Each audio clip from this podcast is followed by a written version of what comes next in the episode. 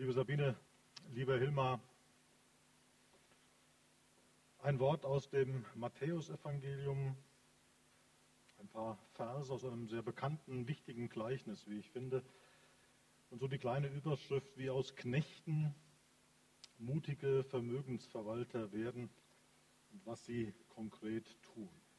Wie aus Knechten mutige Vermögensverwalter werden und was sie konkret tun. Ich lese dieses Gleichnis nicht ganz. Es geht um die ersten beiden Knechte. Und wenn ihr mögt, könnt ihr aus Matthäus 25 das natürlich gerne zu Ende lesen, euch eure eigenen Gedanken machen, was denn eigentlich mit diesem dritten Knecht, mit diesem dritten Vermögensverwalter los ist. Und ich kann mir vorstellen, dass ihr aufgrund meiner Gedanken zu den ersten beiden Knechten und Vermögensverwaltern gute Gedanken haben werdet, was denn die Motivation oder Nicht-Motivation bei dem dritten Vermögensverwalter gewesen sein mögen. Matthäus 25. Denn es ist wie mit einem Menschen, der außer Landes ging. Er rief seine Knechte und vertraute ihnen sein Vermögen an. Dem einen gab er fünf Zentner Silber, dem anderen zwei dem dritten einen, jedem nach seiner Tüchtigkeit und zog fort. Sogleich ging der hin, der fünf Zentner empfangen hatte und handelte mit ihnen und gewann weitere fünf dazu. Ebenso gewann der, der zwei Zentner empfangen hatte, zwei weitere dazu. Der aber, der einen empfangen hatte, ging hin, grub ein Loch in die Erde und verbarg das Geld seines Herrn. Nach langer Zeit kam der Herr dieser Knechte und forderte Rechenschaft von ihnen. Da trat Herr zu, der fünf Zentner empfangen hatte und legte weitere fünf Zentner dazu und sprach, Herr, du hast mir fünf Zentner anvertraut, siehe, ich habe damit weitere fünf Zentner gewonnen. Da sprach sein Herr zu ihm, Recht so, du tüchtiger und treuer Knecht, du bist über wenigem treu gewesen, ich will dich über viel setzen. Geh hinein zu deines Herrn Freude. Ähnliches wird dann dem zweiten Knecht und Vermögensverwalter gesagt. Auch er handelte mit dem, was Jesus gegeben hatte. Wie aus Knechten mutige Vermögensverwalter werden und was sie konkret tun. Aus Knechten werden durch den Herrn in diesem Gleichnis Jesus Christus werden Knechte zu Vermögensverwaltern. Das ist ein Aufstieg. Das ist ein Vertrauensbeweis. Jesus ist der, der sie beruft, der ihnen vertraut und ihnen konkrete, dynamische, selbstwirkende Gaben gibt. Und ich staune darüber, dass Jesus seine Leute auch gut kennt. Dass er großes Vertrauen in sie setzt, von seinem Vermögen gibt. Und dann auch genau weiß, wie viel jeder so an Gabenpaket verträgt und in der Lage ist, auch gut zu verwalten. Aber dabei sind Menschen, die ihm nachfolgen und denen er seine Gaben anvertraut, nicht willenlose Marionetten, die sozusagen ferngesteuert, dann handelnd mit diesen Gaben unterwegs sind, sondern sie entscheiden mit, wann sie losgehen, wie sie losgehen, mit wie viel Enthusiasmus sie in der Welt diese Gaben austeilen oder ob sie sie vergraben. Jesus gibt bevor er fordert. Jesus stattet aus, bevor er erwartet, dass man seinen Gaben etwas zutraut, seinem Auftrag, seiner Sendung, die hier gar nicht ausgesprochen wird, sondern diese Knechte, die ersten beiden zumindest, die ersten beiden Vermögensverwalter, gehen sogleich los, sofort. Ihnen ist völlig klar, das, was Jesus uns da anvertraut hat, gegeben hat, das gehört in diese Welt wie das Salz in der Suppe wie das Licht, das existenziell wichtig für uns ist. Jesus gibt. Er gibt seinen Geist, den Beistand, den Parakleten, den Tröster, diese Power, diese Energie, auf die sich Menschen, die im Vertrauen voll und ganz verlassen können. Und sie werden erleben, wie dieser Geist ihnen Worte gibt in Situationen, wo sie merken werden, eigentlich sind da unsere Worte viel zu schwach. Eigentlich ist unser Vermögen, Menschen etwas so zu erklären, dass sie eine neue Perspektive gewinnen, nicht so ausgeprägt. Und deswegen hilft der Geist ihrer Schwachheit auf. Wie wunderbar, dass diese Gabe da ist. Und sie wirkt. Und Jesus gibt nicht nur das, er gibt Glaube, er gibt Liebe, er gibt Hoffnung. Und zwar so, dass wir zunächst mal die Nutznießer davon sind, dass wir eingeladen werden zum Glauben, zum Vertrauen, dass wir Frieden mit Gott haben können und werden durch das, was Christus selbstverständlich und stellvertretend für uns getan hat. Wir sind erstmal Nutznießer des Glaubens, auch der Liebe. Wir sind geliebt. Und wenn man sich die Geschichten der Jesusbegegnung im Neuen Testament anschaut, dann ist darin nicht zuallererst ein Appell zu interpretieren, dass wir es eben genauso machen müssen, machen sollen wie Jesus, sondern wir sind erstmal so geliebt, wie die Frau am Brunnen, wie Zachäus in seinem Baum und viele, viele andere. Wir sind erst einmal auch so geliebt wie die selbstgerechten Pharisäer, die die Aufsicht übernehmen wollten über Jesus und ob das, was er sagt,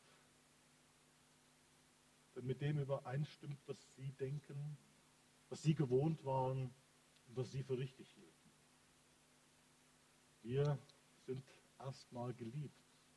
Wir sind erstmal zum Glauben und Vertrauen eingeladen, dass dieser Herr, mit dem wir unterwegs sind, immer eine Möglichkeit mehr hat, als wir uns vorstellen können.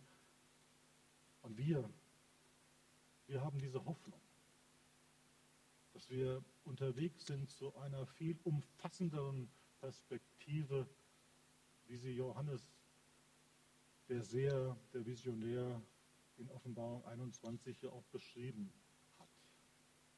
Das ist nicht die Vertröstung auf den St. Nimmerleinstag, sondern das ist reale Hoffnung. Das brauche ich. Das braucht Hilmar, das braucht Sabine. Und das sind Gaben, die nicht aus uns selbst entspringen, die wir nicht selbst geschaffen haben, sondern die uns gegeben worden sind, an denen wir uns zuallererst erfreuen können, bevor wir sie weitergeben. Jesus begabt, Jesus gibt, bevor er auch fordert. Dieser fordernde Herr, bei dem wir Rechenschaft abzulegen haben, er ist Gegenstand der Betrachtung bei dem dritten Knecht, der eben nicht sogleich loslegt, er vertraut dem Herrn nicht, der ihm diese Gaben gegeben hat. Er vertraut auch den Gaben nicht. Er empfindet sie vielmehr als eine Belastung. Er traut diesen Gaben nicht zu, dass sie in diese Welt, zu den Menschen dieser Welt gehören und dass die Menschen dieser Welt genau das brauchen. Glaube, Liebe, Hoffnung, das Evangelium von der Erlösung, von der Befreiung. 5, 2, 1 fünf Zentner, zwei Zentner, ein Zentner und das ist kein Problem.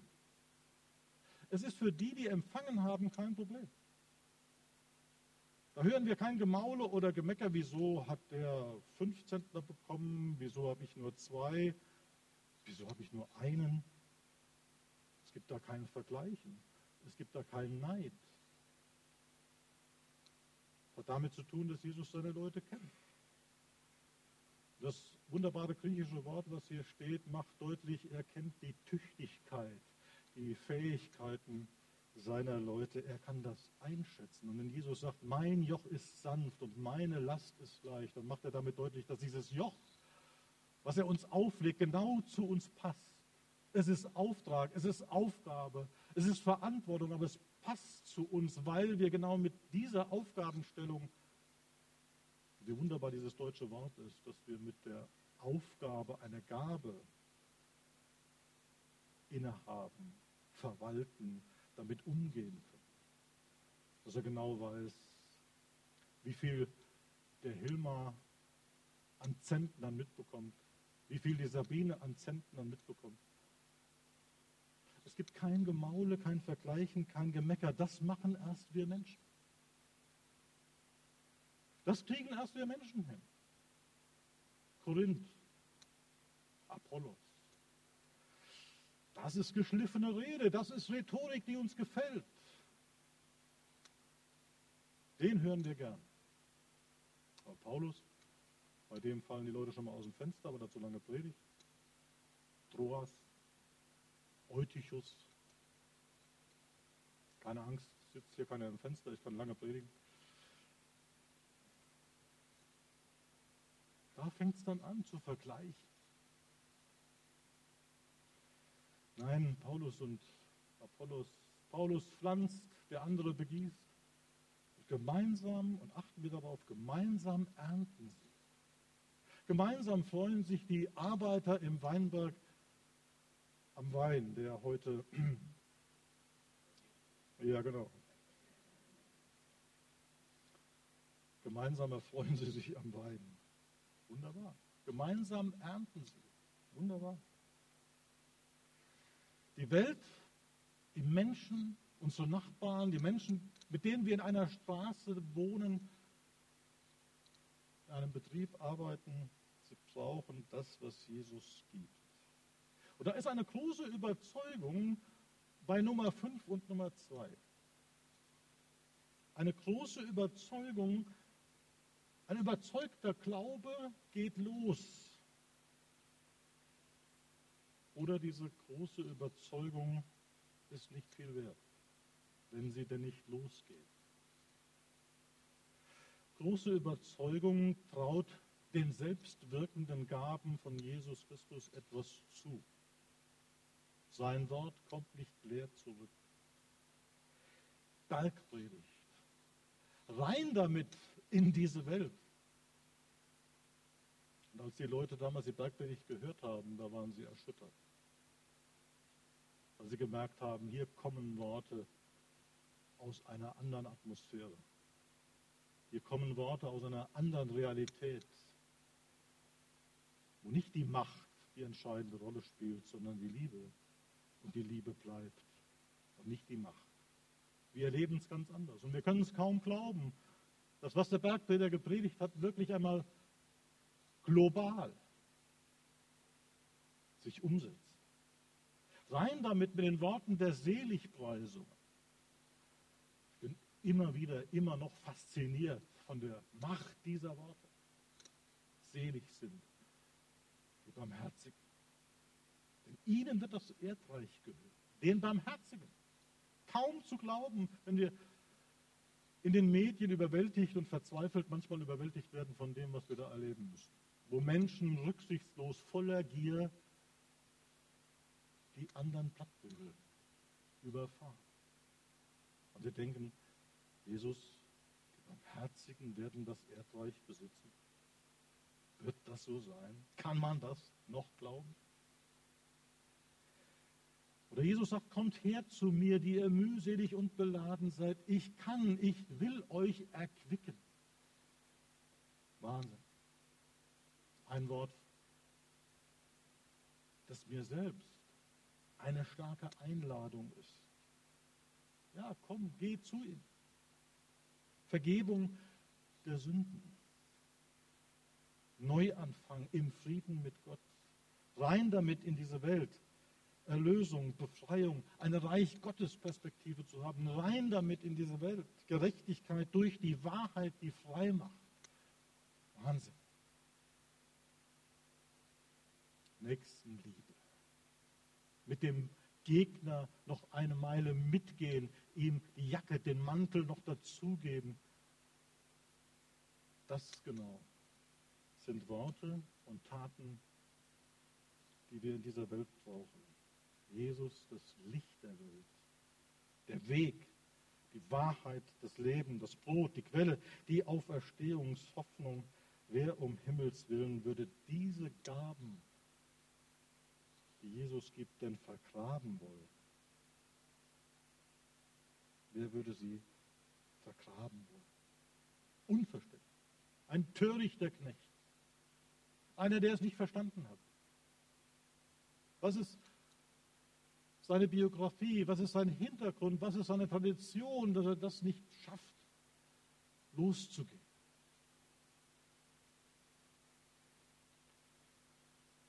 Rein damit, mit dem, was Jesus gegeben hat. In diese Welt, zu den Menschen in meiner Straße. Wie viel Angst oder wie viel Trägheit und auch Gleichgültigkeit müssen bei dem Einserknecht und Einservermögenswalter schlummern, diese Gaben der Welt vorzuenthalten und sie zu vergraben. Wie töricht, wie egoistisch. Ein fauler Glaube, der faul wartet, bis der Herr wiederkommt. Vielleicht rafft sich Nummer eins noch dazu auf, in internen Diskussionen darüber zu fabulieren, ob denn das Evangelium noch in die Welt passt.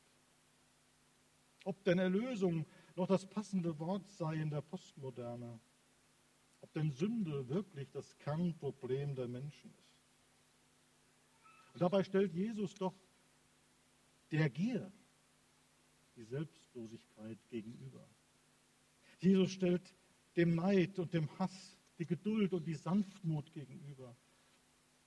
Und er stellt das nicht nur in theologischen Diskussionen hin, er lebt das hier. Das ist ja das Faszinierende dass er nicht darüber philosophiert, sondern er lebt es. Er spricht nicht nur über den guten Hirten, er ist es. Er spricht nicht nur über die verlorenen Menschen, die sich verloren haben, sondern er geht ihnen nach und er trägt sie an den Platz, wo sie hingehören, nämlich in die Gemeinschaft mit Gott.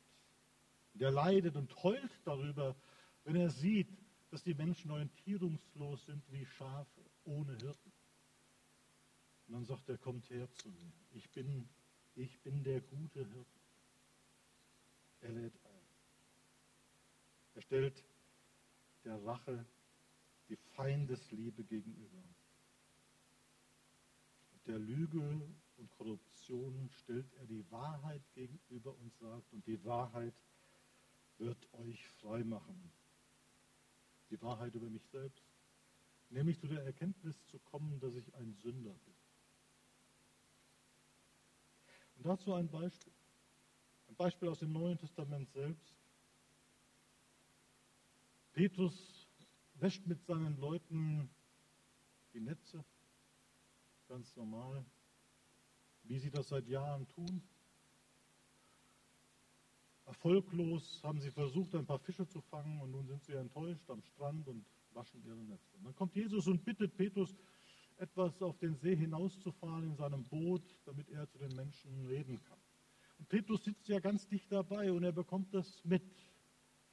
Das Licht der Welt, den Weg, die Wahrheit. Und er hört das. Und im Licht dieses Jesus entdeckt er, ich bin ein Sünder. Das Gute, das ich will, tue ich nicht, sondern das Böse, das ich nicht will, das tue ich. Das ist das Gesetz der Sünde in mir. Und das entdecke ich nicht nur bei mir, das entdecke ich bei vielen anderen, denkt er. Wer wird mich erlösen? Von diesem todverfallenen Leibe, von dieser Gesetzmäßigkeit, die ich einfach nicht verändern kann. Wer erlöst mich denn davon?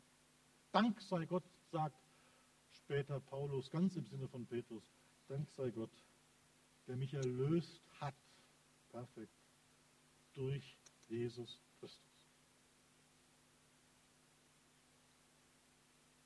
Herr, geh weg von mir, sagt Petrus. Angesichts der Wahrheit, angesichts dieser Sanftmut, die ihm da begegnet, angesichts dieser Liebe, die da steht, und viele andere Attribute könnten wir hier noch nennen, In diesem Licht entdeckt er seine Finsternis. In dieser Heiligkeit entdeckt er seine Unheiligkeit und bittet Jesus wegzugehen. Dieses Licht halten wir nicht aus.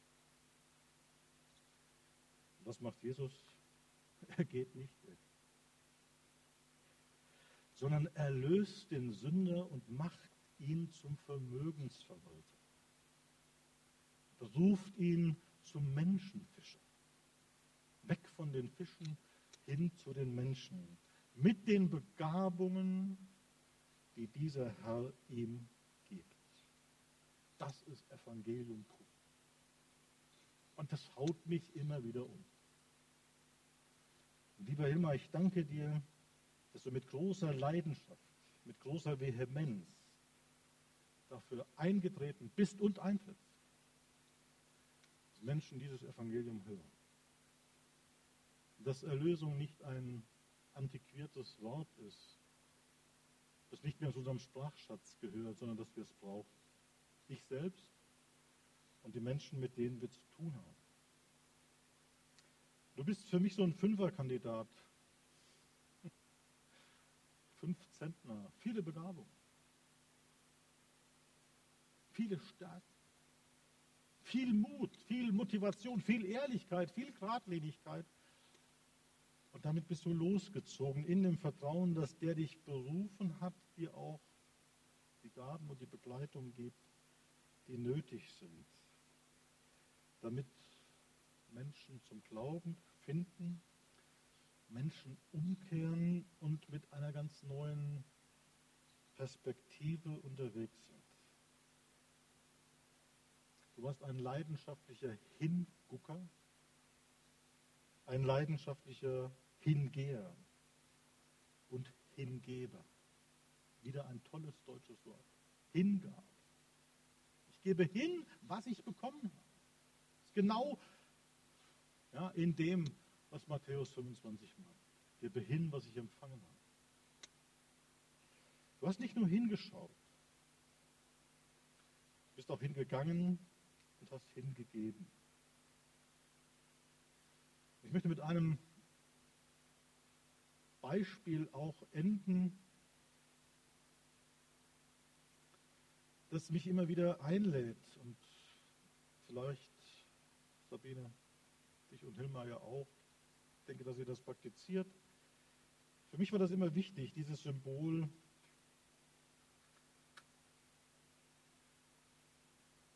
Ja, dass wir uns manchmal vorkommen als Knechte und berufene Vermögensverwalter und haben den Eindruck, jo, eigentlich bist du nur so ein kleines Streichholz. Ja, das hast du schon bewirkt. Wenn man es mal im globalen Zusammenhang sieht, könnte einem Angst und Bange werden. Und man stellt sich dann auch vor, und das ist so ein bisschen eigene Herzensanklage, hätte sie nicht noch viel mehr machen können? Wie viele verpasste Gelegenheiten? Menschen, an denen man noch schuldig geworden ist, weil man vielleicht nicht angerufen hat, weil man keine Zeit hatte, keine Kraft mehr hatte auch. Kleines Streichholz. Aber Jesus sagt ja, kommt zu mir. Und Paulus sagt etwas ganz Tolles in Römer 12, nämlich lasst euch vom Geist entzünden. Eine starke Einladung. Damit sagt Paulus, da gibt es eine Kraft, die ihr bekommen habt, nämlich die Dynamis des Heiligen Geistes. Lasst euch vom Geist entzünden. Und meine Aufgabe damit, damit ihr auch was sehen könnt,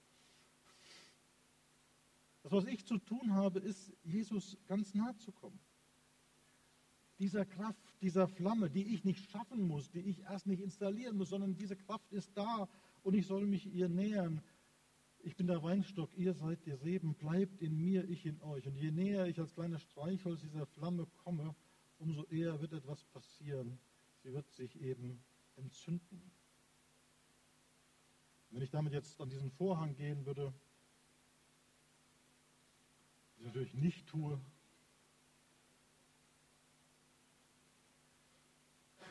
Das wäre jetzt eine negative Energie, die zerstört. Ja. Äh, aber was ich sagen will, ja, durch diese Verbindung werde ich etwas hell machen können. Durch diese Verbindung werde ich etwas warm machen können. Mit dieser Energie bekomme ich selbst Energie, die etwas bewirkt.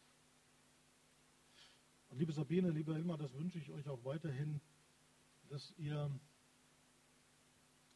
euch diesem Herrn nähert, ganz dicht an ihm dran seid, um dann genau diese Kraft zu empfangen, diese Empfindsamkeit, wieder neu auf Menschen hinschauen zu können, die Motivation, sich doch wieder für sie einzusetzen, auch wenn man die Rückschläge mitbekommt, die manche Leute sich dann auch doch wieder leisten, neuen Mut zu bekommen und zu erleben, wie Jesus tatsächlich der eigenen Mutlosigkeit entgegenwirkt. Und wie eure vielleicht auch manchmal schwächer werdende Kraft, kann man sich ja kaum vorstellen, aber kann ja doch passieren, dass ihr seine Kraft erlebt. Denn er sagt, meine Kraft ist in den Schwachen mächtig. Und ich sage euch schlicht und ergreifend Danke, dass ihr als Menschen mit vielen Zentnern sogleich losgezogen seid, mutig losgezogen seid, um diese selbstwirkenden, dynamischen Gaben, die unser Herr euch gegeben hat, um sie einzubringen in diese Welt. In Wilfrath, in Worms und an vielen Städten und in vielen Dörfern in unserem Bund, in unserem Land. Und dafür segne euch der Herr, der euch berufen hat und begabt hat und der euch begleiten wird. Amen.